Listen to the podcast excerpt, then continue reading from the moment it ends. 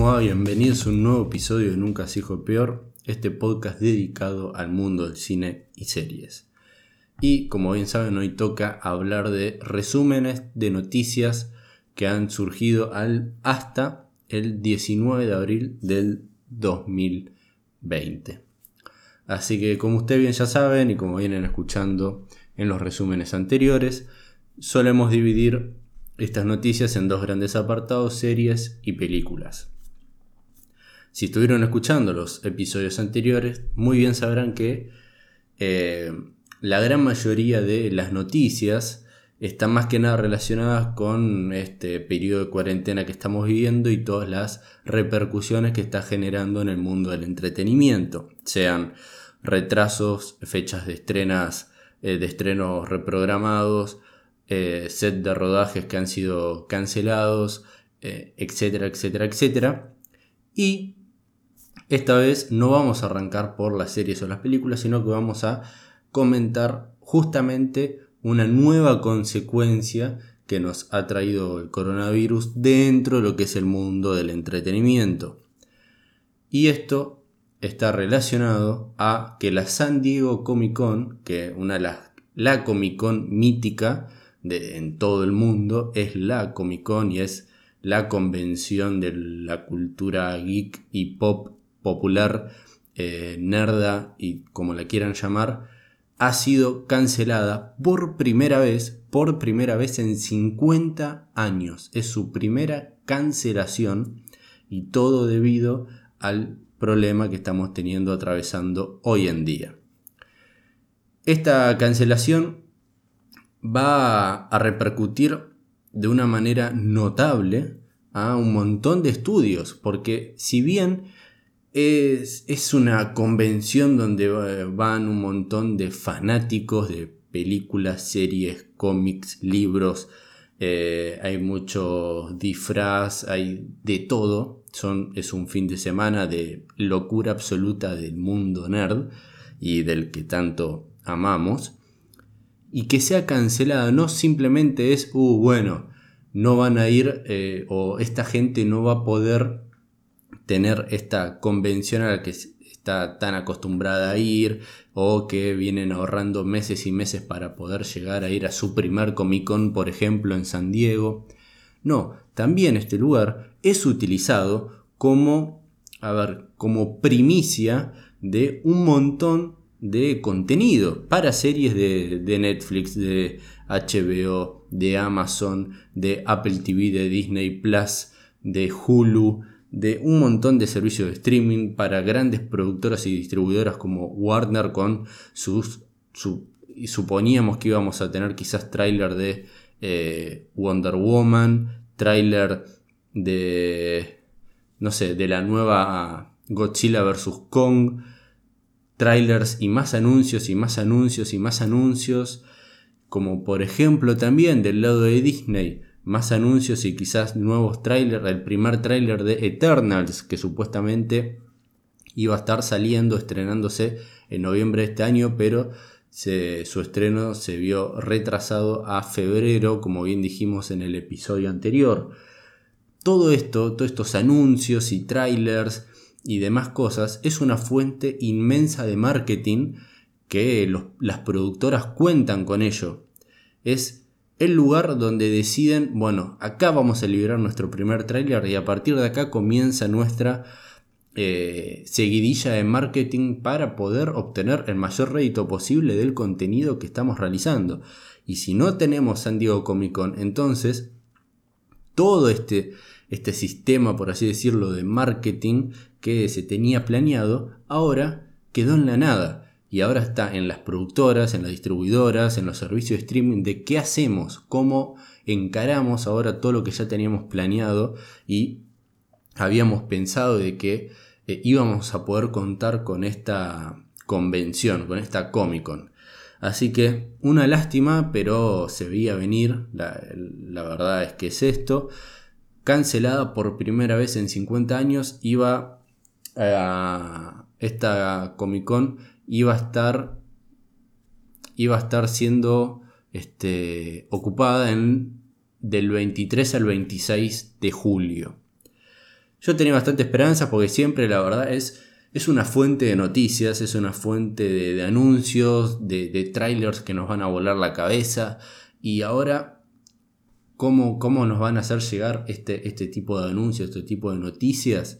Y vamos a ver qué onda. Seguramente, este, hasta quizás hagan vivos, lives por parte de las productoras con, ponemos, por ejemplo, un panel eh, en algún lugar y que se haga un evento online y ahí liberen un montón de trailers simulando un panel en la Comic Con. No sé, eso lo veremos con el correr del tiempo. Así que habiendo dicho eso, pasemos a, como siempre hacemos, dos apartados, series y películas. ¿Qué estuvimos diciendo en los últimos episodios? Hay muy pocas noticias y las noticias siempre están vinculadas con lo mismo, con el problema del coronavirus. La verdad que hemos tenido una gran semana de noticias, hay un montón de cositas y muy muy interesantes. Y arranquemos ya con las series. Hemos tenido el primer tráiler de The Eddie, que es la nueva serie de Netflix de Damien Chazelle. Damien Chazelle, quien es uno de los mejores directores trabajando hoy en día de esta nueva generación de directores jóvenes y que además son una locura. ¿Qué dirigió Damien Chazelle? Whiplash, una de mis películas favoritas. La La Land, otra de mis películas favoritas. Y dirigió la, su última fue First Man, donde volvió a repetir en el papel protagonista a Ryan Gosling como el actor protagonista. Es una buena película, no es una locura, no es Whiplash y no es La La Land, Whiplash es impresionante, pero Damien Chazelle la verdad que es un, un gran, gran director y va a estar haciendo una miniserie para Netflix y ya tenemos el primer tráiler de, de Eddie que nuevamente Damien Chazelle vuelve a utilizar la música como eh, una trama principal o algo que esté sucediendo atrás de la trama principal, pero que a la vez es sumamente importante. Vayan a ver este tráiler porque la verdad es muy interesante. Muy bien, todavía no logro entender qué es lo que realmente está pasando detrás de, de en esta historia en específico, pero se ve de un potencial muy interesante con bueno, es una miniserie, no sé con cuántos capítulos contará, cuatro o seis episodios de una hora me imagino. Y parece una historia intensa, con mucho, mucho drama y con muy buena música. Así que esperemos que sea una gran serie y que esté a la altura de los trabajos que nos ha, ha mostrado Damien Chazelle. Otra noticia con respecto del mundo de de las series es que, como ustedes bien saben, tenemos que HBO Max está desarrollando una nueva plataforma de streaming y que esto es algo que estuvimos hablando en los episodios anteriores, que donde Warner, que pertenece a este conglomerado de ATT, que tiene Warner, DC Comics, HBO, eh, cuenta con la productora New Line Cinemas y un montón de cosas, un conglomerado de distribuidoras y productoras del mundo del, mundo de entretenimiento abismal. Y tenemos que, este, tenemos que la productora de JJ Abrams, JJ Abrams, eh, director, creador, productor de una de las mejores series jamás hechas, Lost, quien también, también dirigió dos de las últimas películas de Star Trek, que dirigió, bueno, Star Wars 7, El despertar de la fuerza y The Rise of Skywalker. Es un buen director. Es un buen director que, a ver, que tiene mucho, mucha imaginación, mucho talento.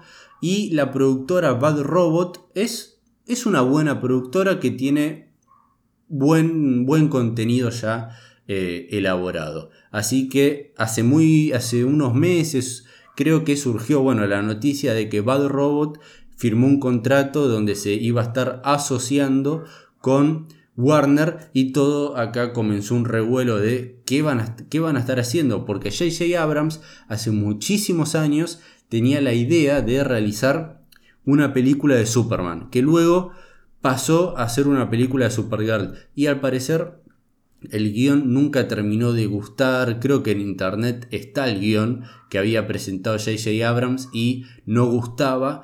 Eh, y quedó en la nada. Entonces como que hace muchísimo tiempo JJ Abrams tiene muchas ganas de hacer una serie. Eh, o una serie no, una película, algo, un contenido relacionado al mundo del cómic. Y parece que ese momento llegó con esta nueva asociación con el grupo ATT o con Warner.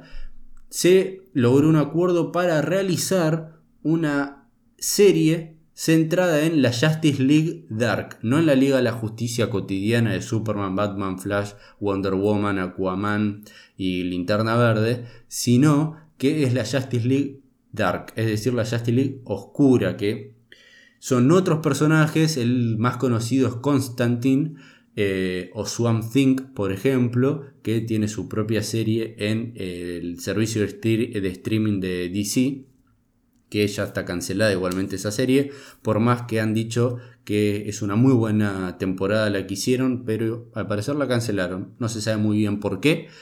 Salió el primer capítulo y cuando salió el primer capítulo cancelan la serie. Una cosa increíble que además vos si estás viendo, viste el primer capítulo y decís, uy, qué bueno, qué buena serie, quiero seguir viendo la noticia, la cancelan. Vas a seguir viendo la, temporada medio al pedo, lo, lo, que terminaron haciendo y lo que terminó sucediendo, ¿no?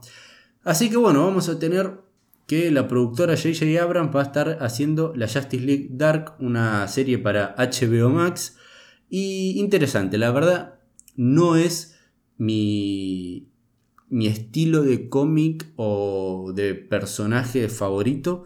Nunca me terminó de convencer. Hay una película animada de, um, de hace uno o dos años que se llama Justice League Dark Batman o algo así, pero sé que tiene como una presencia demasiado recurrente y principal de Batman y eso ya no me gustó porque que tengan que recurrir al personaje tan amado como Batman para tener que presentar a la Justice League Dark y no por su propia cuenta, eso ya no me gusta, pero bueno, tiene un sentido porque son personajes que no son conocidos prácticamente.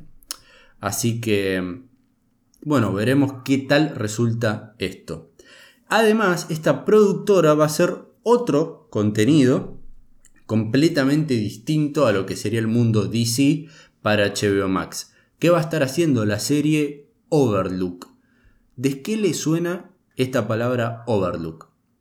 Le suena, quizás, muy probablemente, si viste The Shining o leíste The Shining, El Resplandor, ese libro de Stephen King, mítico, clásico libro de este autor, y la impresionante película de Stanley Kubrick, que muy bien saben, en Instagram tienen mi opinión con respecto a ella que la hice hace un mes, dos meses, no recuerdo, y que todavía no me he puesto las pilas y dejé en la nada eh, la seguidilla de películas de Stanley Kubrick que estaba viendo, que me quedaron unas 4 o 5 películas por ver. Así que, ¿qué, está, ¿qué va a estar haciendo esta productora entonces? Va a estar haciendo la serie Overlook, que va a estar, va a ser una precuela a The Shining y a los acontecimientos ocurridos en el libro de Stephen King, sirviendo como un spin-off más que nada centrado en el Hotel Overlook y contando todas las historias disparatadas y alocadas y temibles y terribles que sucedieron en ese establecimiento. Esto, esto me llama mucho la atención, es muy probable que le puedan sacar un jugo increíble que puedan hacer un contenido de horror muy bien hecho y súper flashero porque si viste The Shining, leíste The Shining, yo no leí The Shining, pero estoy un poco al tanto de las quizás algunas de las diferencias que hay con eh, del libro con la adaptación de Stanley Kubrick. Y si viste Doctor Sleep, que es la secuela de The Shining, este, es muy probable que dentro de ese hotel hayan pasado unas atrocidades y locuras impresionantes y espero que le puedan sacar mucho jugo a eso. Y ahora pasemos a la siguiente noticia. Este tenemos que tenemos todo lo, próximo que vamos a estar comentando de noticias de, de series, de vinculadas a series, son trailers. Son trailers que se estuvieron largando durante la última semana. Y tenemos un trailer de Dummy. Dummy es una nueva serie, o va a ser una nueva serie de esta dichosa plataforma de streaming QB, que como bien ya hemos dicho en episodios anteriores, es una plataforma que tiene como cosa especial que sus series en realidad son series muy acortadas de episodios muy acortados de duración aproximada de 10 minutos. Este, y solamente y únicamente es una plataforma de streaming que solo se puede ver en un celular o una tablet, me parece, en un celular seguro. Y esto, esto eh, se puede apreciar en Estados Unidos únicamente por ahora.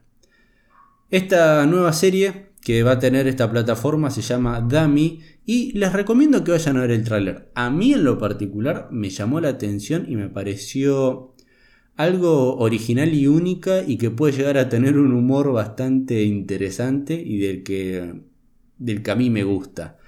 Em, recomiendo que la vayan a ver.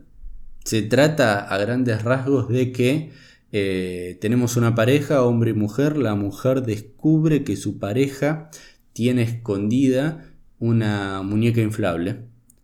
Y bueno, eh, imagínense que la mujer ahora siente que eh, su marido este, la está engañando con este, una muñeca inflable. Entonces va, a buscar a la muñeca inflable y descubre que la muñeca inflable tiene en sí como una especie de vida propia, una conciencia y empiezan a tener una serie de aventuras descabelladas y comienzan a amigarse. Y es como muy raro, muy bizarro, pero está muy interesante. Luego tenemos un nuevo tráiler o el primer tráiler de la serie Angeline, este, que va a tener como protagonista Emily Rusum, que es una actriz que amo porque la, veo desde sus, sus comienzos, no, mi comienzo conociéndola a ella fue en Shameless y, es una locura lo que actúa absolutamente todo y acá la vamos a tener interpretando sinceramente no tengo idea a quién porque al parecer parece que es un alguien de la farándula por así decirlo de, de, Estados Unidos no sé en la época de los 80 por así decirlo. Y una mina como que revolucionó eh, el mundo del entretenimiento, más que nada televisivo, este, como podrían ser acá en Argentina todos estos canales y programas de chimentos y boludeces así. Bueno, como que esta mina quiso ser, quiso de la nada que comiencen a hablar, hablar de ella. Quiso vender su imagen, quiso estar, eh, pertenecer al mundo de los medios, eh, parece que como que eh, se idolatra demasiado. Y lo que quiso fue, fue una agencia de publicidad y les dijo, bueno, quiero que un cartel de estos carteles que puedes ver por las autopistas, viste esos carteles grandes, dice, quiero un cartel en donde se publicite mi cuerpo, o sea, lo que soy. Y como que le terminan diciendo, pero, ¿qué es lo que estás vendiendo? No, no, no. Eh, quiero que me vean a mí. y, la mina nada más lo que quiere es una foto y que aparezca, no sé, una foto de ella, por así un retrato de ella o el cuerpo de ella, este, en, uno de estos carteles publicitarios y simplemente con eso, con ella. Y como que todo esto empezó, eh, generó una revolución, por así decirlo, de este mundo del entretenimiento, del chismerío, y la mina se terminó convirtiendo al parecer en una gran cosa de, de ese mundo. Se ve interesante, no creo que la mire en la serie, pero. Pero nada, ahí tienen el tráiler, mírenlo, se ve, se ve interesante. Pero ahora esto, esto es algo que me agarró por sorpresa, no tenía ni la más mínima idea que se estaba desarrollando. Perdón que esto no lo dije. Esta nueva serie de Emily Rosum que se llama Angeline este, va a ser estrenada en una nueva plataforma, de estas nuevas plataformas que hay por todos lados de streaming, más que nada en Estados Unidos, que se llama Peacock. Peacock, sí, Peacock. Este, Esta, esta plataforma se va a lanzar el 15 de julio y va a contar con esta serie y va a contar con esta otra serie que les quiero mencionar que es algo que me voló la cabeza y no tenía ni idea de que se había desarrollado ya y que se está y que, que se quería desarrollar. ¿Qué es lo que estoy diciendo? Tenemos y vamos a tener una nueva serie o una serie de uno, se podría decir, de mis libros favoritos. Lo leí hace un par de años por una recomendación y me voló la cabeza. Eh, es un libro que, a ver, es muy probable que no lo conozcas, pero si leíste 1984, sepas de que este libro existe. Y este libro del que estoy hablando se llama Un Mundo Feliz, como fue traducido acá en Latinoamérica y no sé en España, de Aldous Huxley.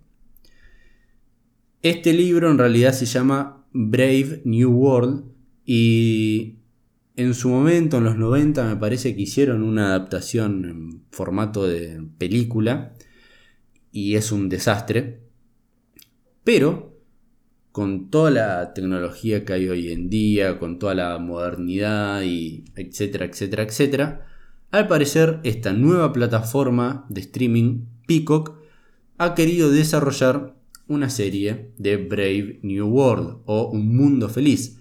El tráiler, a ver, el tráiler no es que me voló la cabeza. Lo que me vuela la cabeza es la noticia de que va a haber una serie moderna este, y con toda la, la tecnología y con todos los efectos visuales y todo eso que tenemos hoy en día sobre esta de este fantástico fantástico libro que espero que por lo menos por lo menos puedan mostrar la mitad o un cuarto de lo que el libro realmente te hace sentir y te muestra y es una absoluta locura.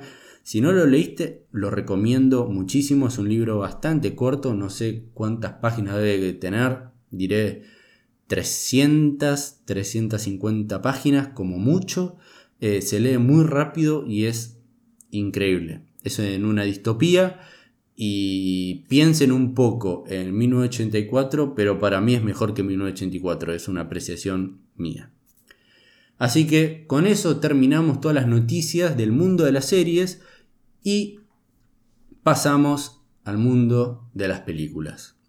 ¿Y qué tenemos? Tenemos que comenzó a haber un rumor eh, durante esta semana que Martin Scorsese, Martin Scorsese, no tengo que mencionar o dar ejemplos de películas de él porque lo conocen, Martin Scorsese quiere desarrollar una. quiere hacer una nueva película.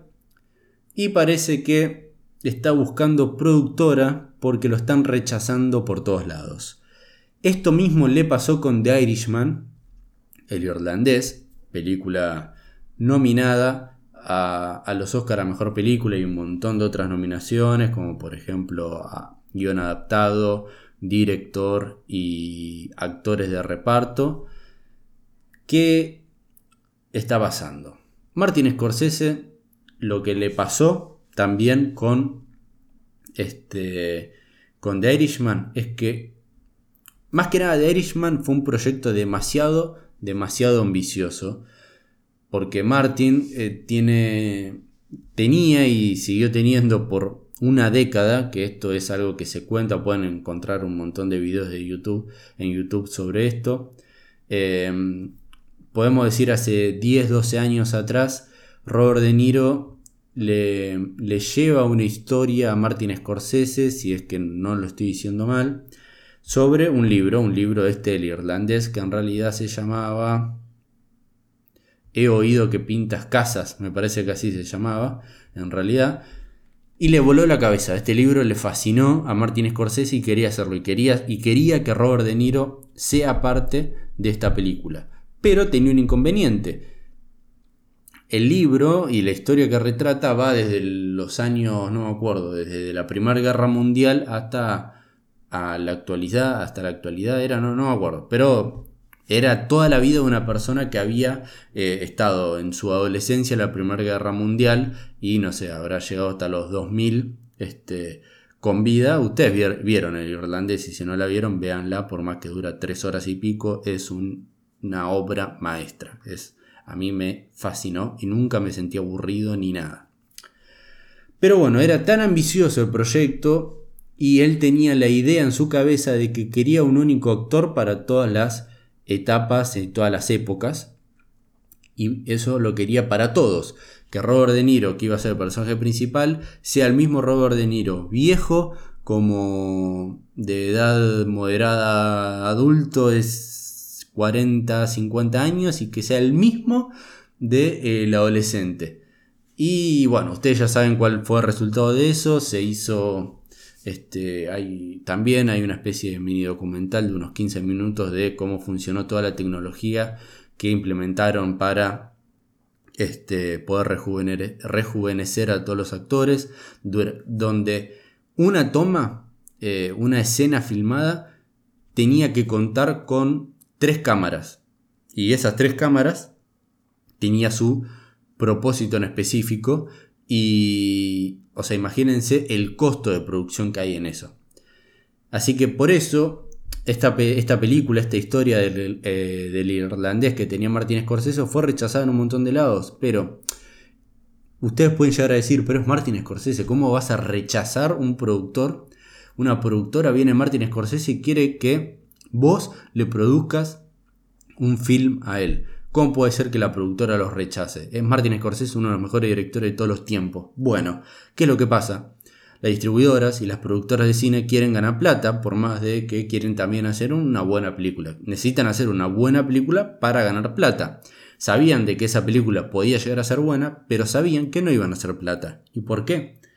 Porque en el último tiempo, las películas de Martin Scorsese nadie las va a ver al cine. Y ustedes pueden decir, ¿cómo puede ser? No, nadie las va a ver.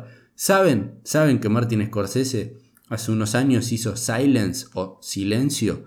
Nadie supo que existió esa película. Nadie. Después de The Wolf of, Wall Street, que fue un hit, por así decirlo, en todo, en todo el mundo, esa película no superó los 400 millones de dólares recaudados y costó 200 millones de dólares. Y además a eso le tenés que sumar 150 millones de dólares en marketing.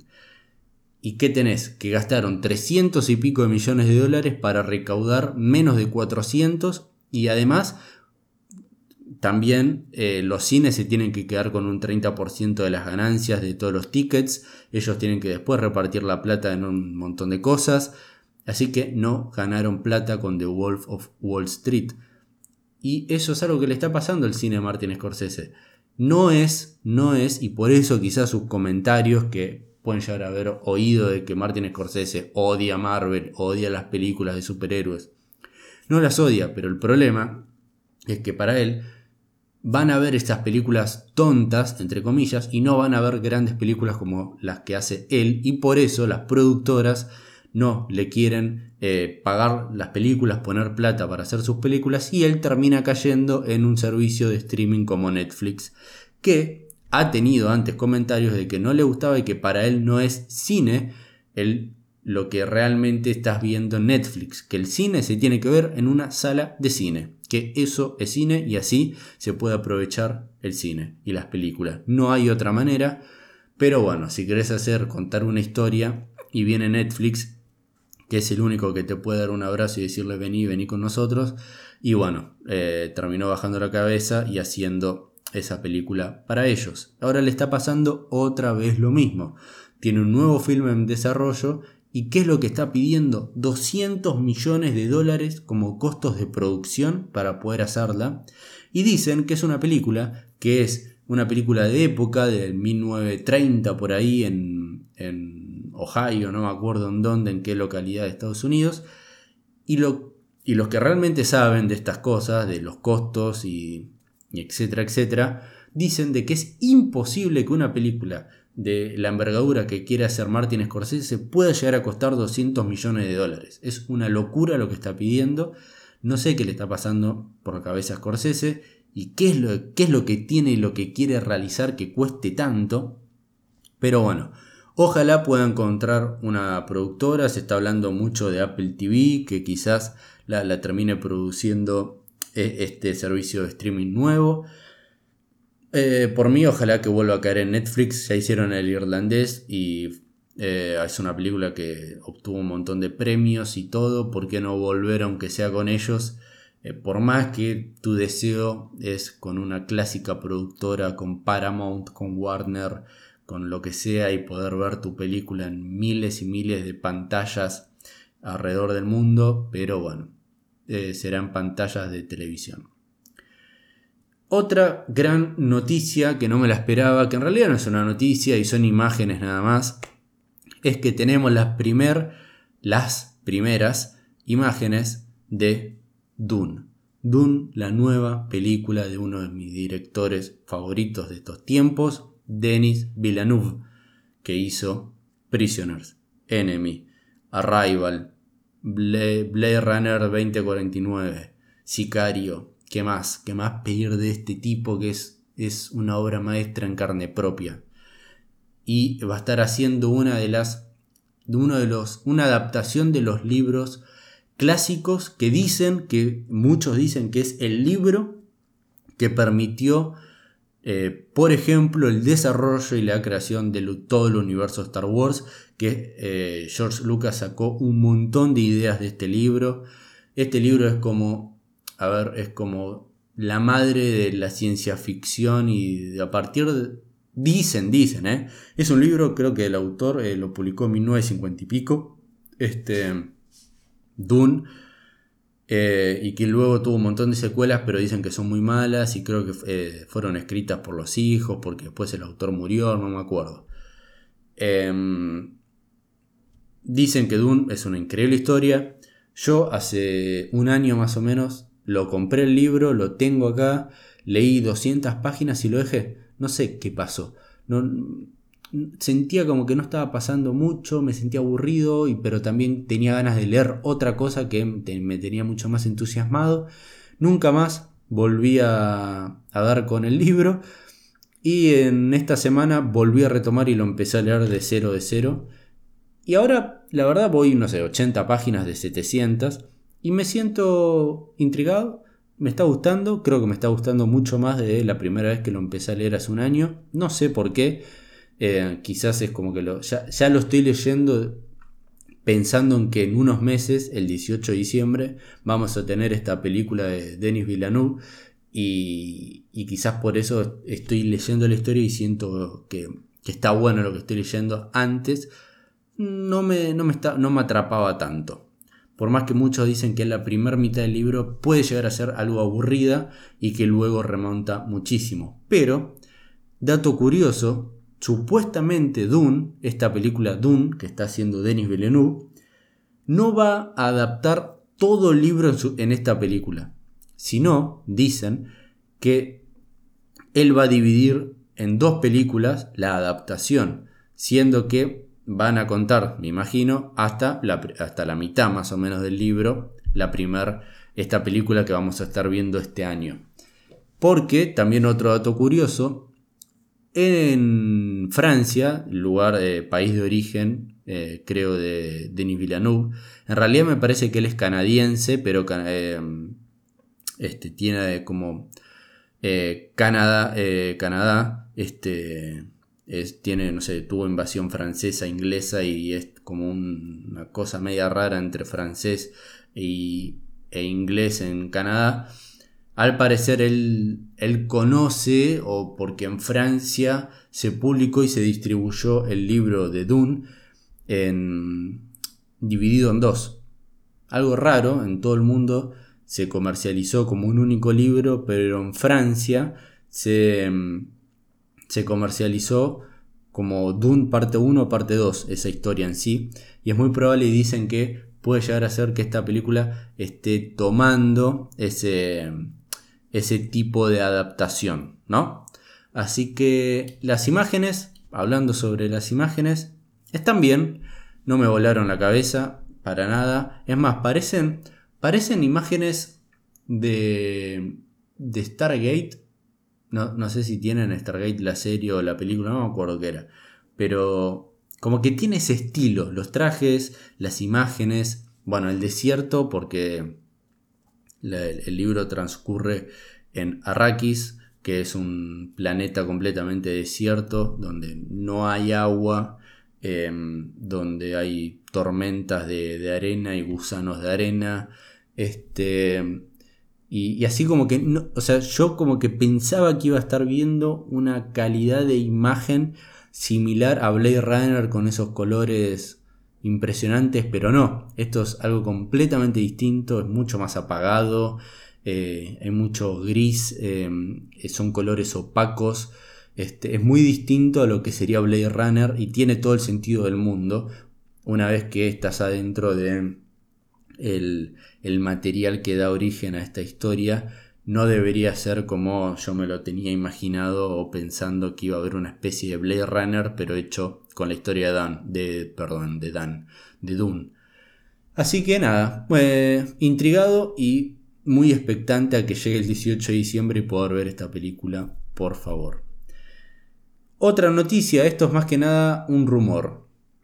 Tenemos que Joss Whedon, el director de Los Vengadores 1 y 2, es un buen director, podemos decir que, por otro lado, es un mal director porque eh, dirigió, por así decirlo, y le cambió absolutamente todo lo que había hecho Zack Snyder en la Liga de la Justicia, porque si no sabían, Zack Snyder por un problema personal, familiar, de que la hija se suicida, en marzo, va, sale la noticia más o menos en marzo del 2000.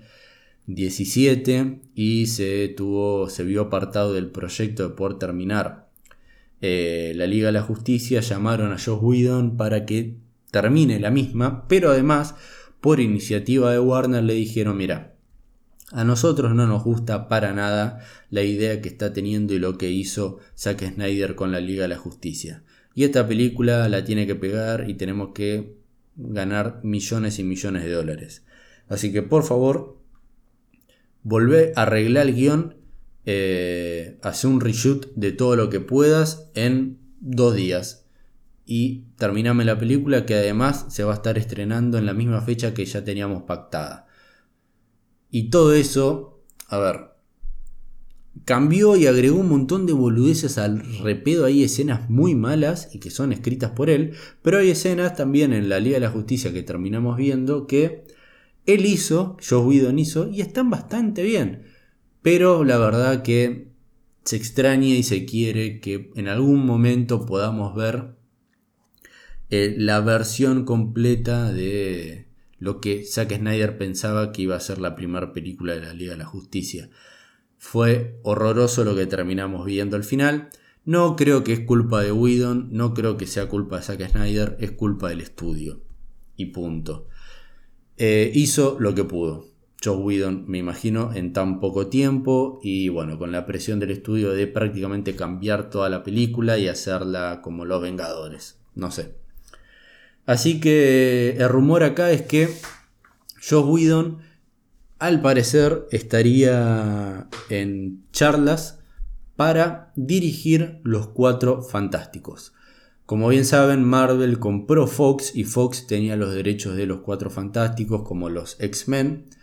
Así que, mm, al parecer, esto es solamente un rumor, no está nada confirmado, pero puede llegar a ser que Josh Whedon en un futuro próximo dirija una nueva adaptación de los Cuatro Fantásticos. Y algo relacionado justamente a los Cuatro Fantásticos es John Krasinski. No sé si lo conocen, es el director de eh, la película The Quiet Place y quien actuó durante todas las temporadas de The Office como... Ah, me olvidé el nombre de su personaje. Pero ya con lo que nos mostró en, en A Quiet Place, al parecer es un increíble director y, por qué no, guionista.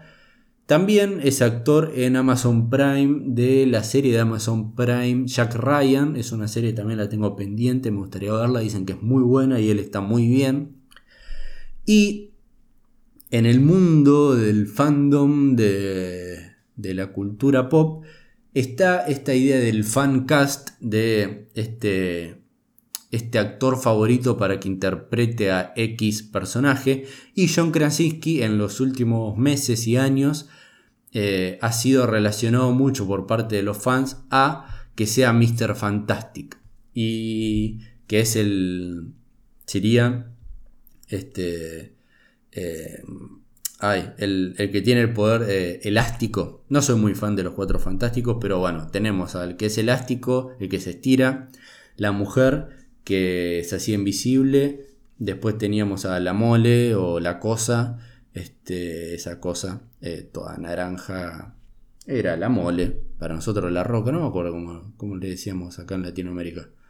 Pero cuestión que su nombre es The Thing. Y llamas a mí, ¿no? Este. Y bueno, se lo está relacionando. En realidad, todo el mundo del fandom lo siempre lo relacionó y lo tiene como su fan cast a John Krasinski como Mr. Fantastic. Y John Krasinski hace una o dos semanas comenzó, abrió un canal de YouTube que tiene un programa corto de, que se llama Solo Buenas Noticias por este, este periodo actual en que estamos viviendo.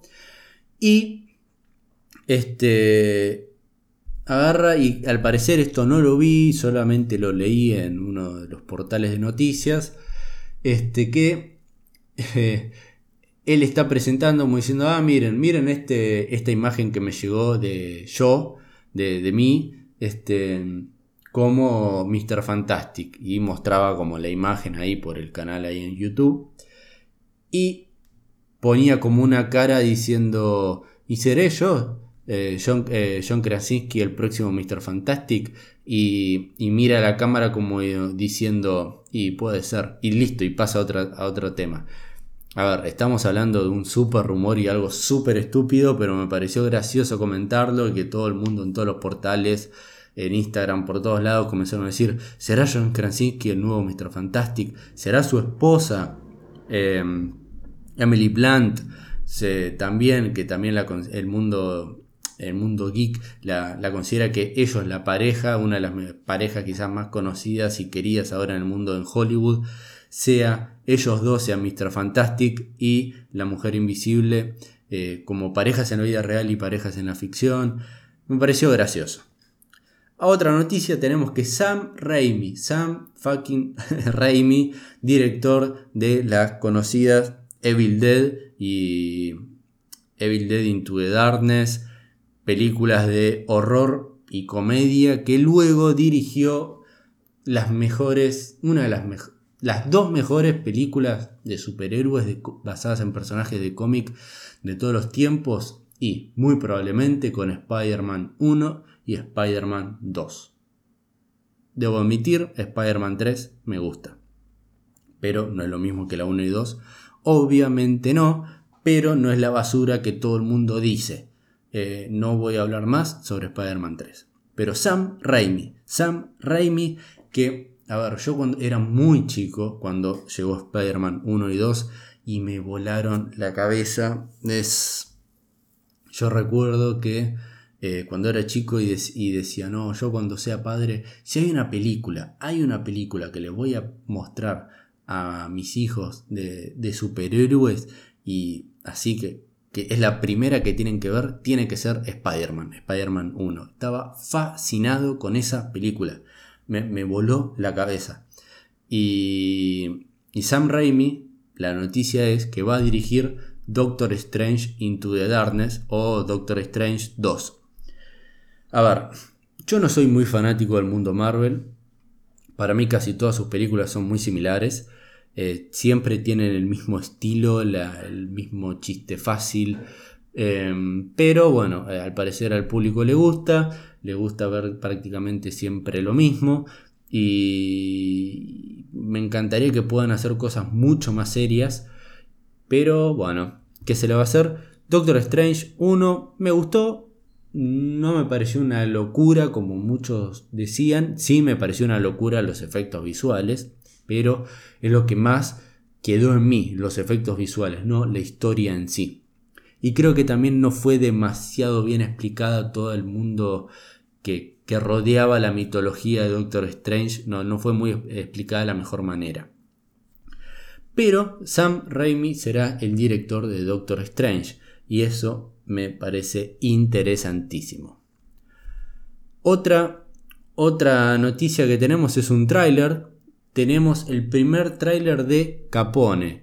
que es una nueva película de Tom Hardy y dirigida y escrita por Josh Trank, quien hizo Chronicle, que no sé si la vieron, pero es una genialidad esa película, e hizo una de las películas, una de las adaptaciones de Los Cuatro Fantásticos, la última que tuvimos, que fue un desastre, pero ahí tuvo mucha interferencia el estudio, que prácticamente, prácticamente cambió eh, el último tercio de la película, el final, le, le dijeron a Josh Trank, mira, nosotros queremos esto, hace esto, no queremos lo que escribiste vos en el guion, queremos esto, queremos que sea eh, que haya una pelea increíble, efectos visuales por todos lados, acción, y al parecer él tenía pensado otra manera de, ver y, y, otra versión completamente distinta para los cuatro fantásticos que él había planteado y terminó siendo todo un desastre atómico.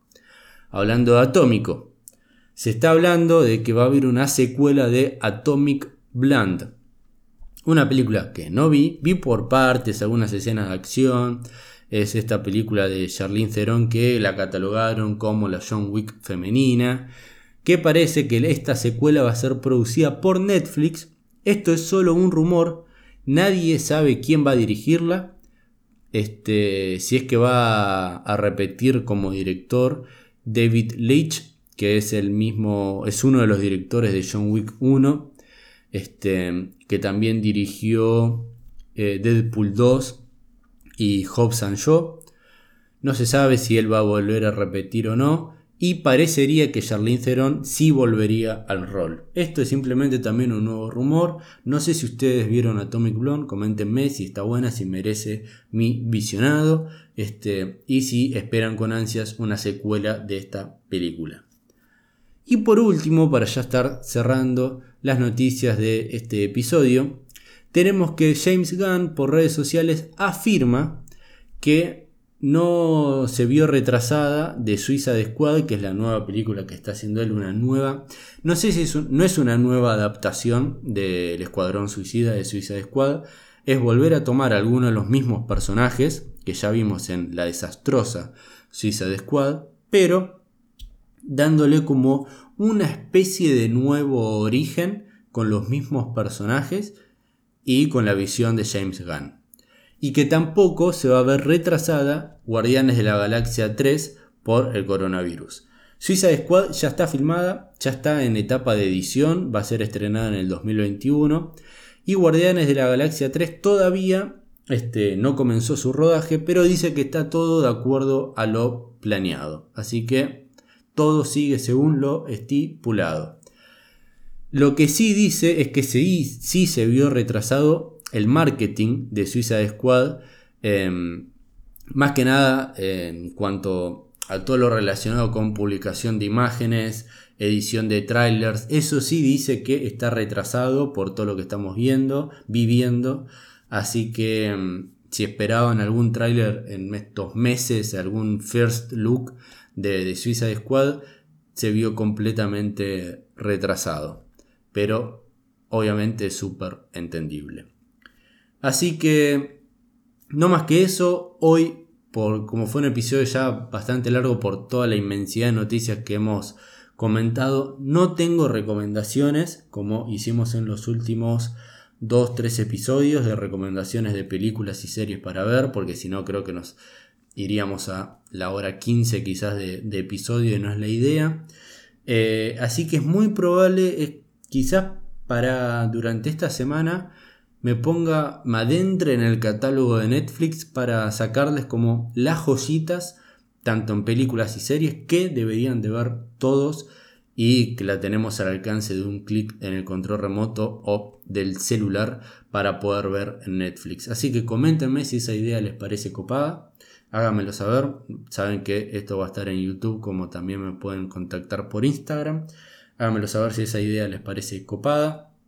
Y hago este laburito de meterme en el catálogo de Netflix, que para mí eh, no está muy bien desarrollado, más que nada el motor de búsqueda para encontrar películas, que simplemente eh, terminamos viendo lo que nos ofrece en esa pantalla principal por cosas que ya vimos anteriormente pero creo que eso no está muy bien acabado todo lo relacionado a las estadísticas y, y, y nada, o sea, me voy a meter, voy a tratar de poder encontrar y ver todo lo que tenemos acá en Latinoamérica, en Argentina más que nada, en, en, el catálogo de Netflix y poder sacarle provecho a todo lo que hay y a todos los clásicos o películas que se nos hayan escapado en los últimos años que, que han subido y también lo mismo con las series. Así que todo esto fue todo. Este, muchísimas gracias por haber escuchado hasta este preciso momento. Nos vemos en el próximo episodio de, de este, hablando seguramente eh, sobre El Ángel. El Ángel, película que vi, El Ángel, película argentina que vi este fin de semana. Nos vamos a estar encontrando en el episodio próximo hablando del Ángel y si no, en el próximo resumen de noticias. Así que muchísimas gracias por haber escuchado hasta este preciso momento.